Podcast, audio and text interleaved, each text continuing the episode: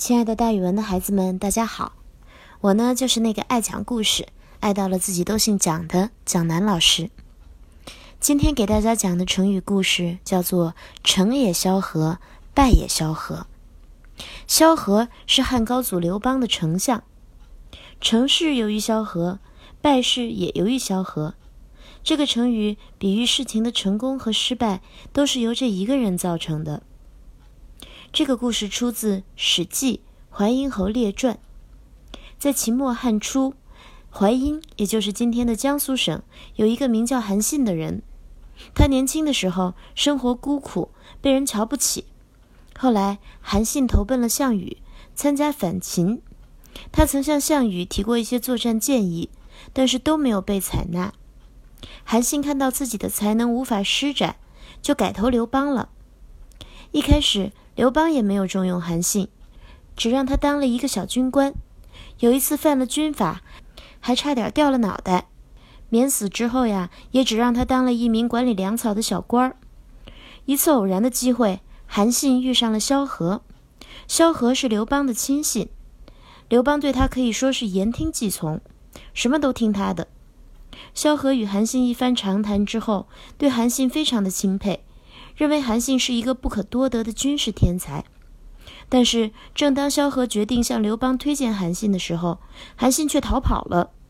原来刘邦的部下多是徐州一带的人，刘邦被封为汉王，封地在汉中，地区偏狭窄，难以发展，因此呀，他的部下因为想家而纷纷逃亡。韩信见刘邦没有重用自己的意思，也跟着跑了。萧何得知韩信逃跑的消息，心急如焚。他来不及报告刘邦，跳上战马，连夜把韩信追了回来。刘邦原以为萧何也逃跑了，非常生气。后来得知萧何竟亲自追回韩信这样一个不起眼的小官儿，就骂萧何是小题大做。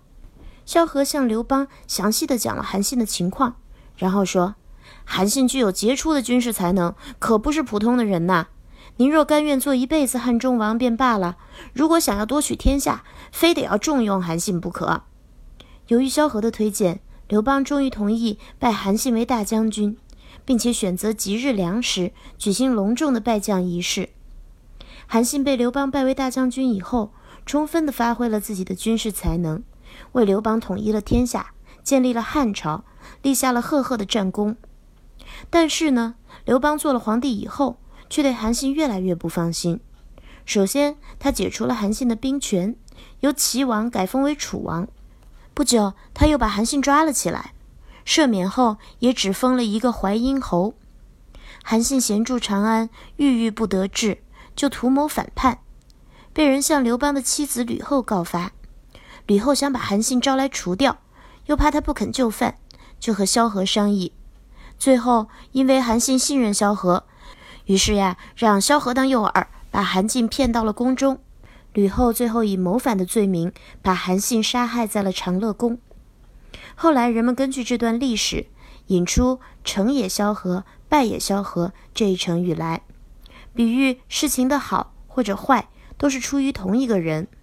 比如说韩信，一开始当了大官，被推荐是因为萧何；之后被杀害也是因为萧何。孩子们，今天的成语就讲到这里，咱们明天再见哦。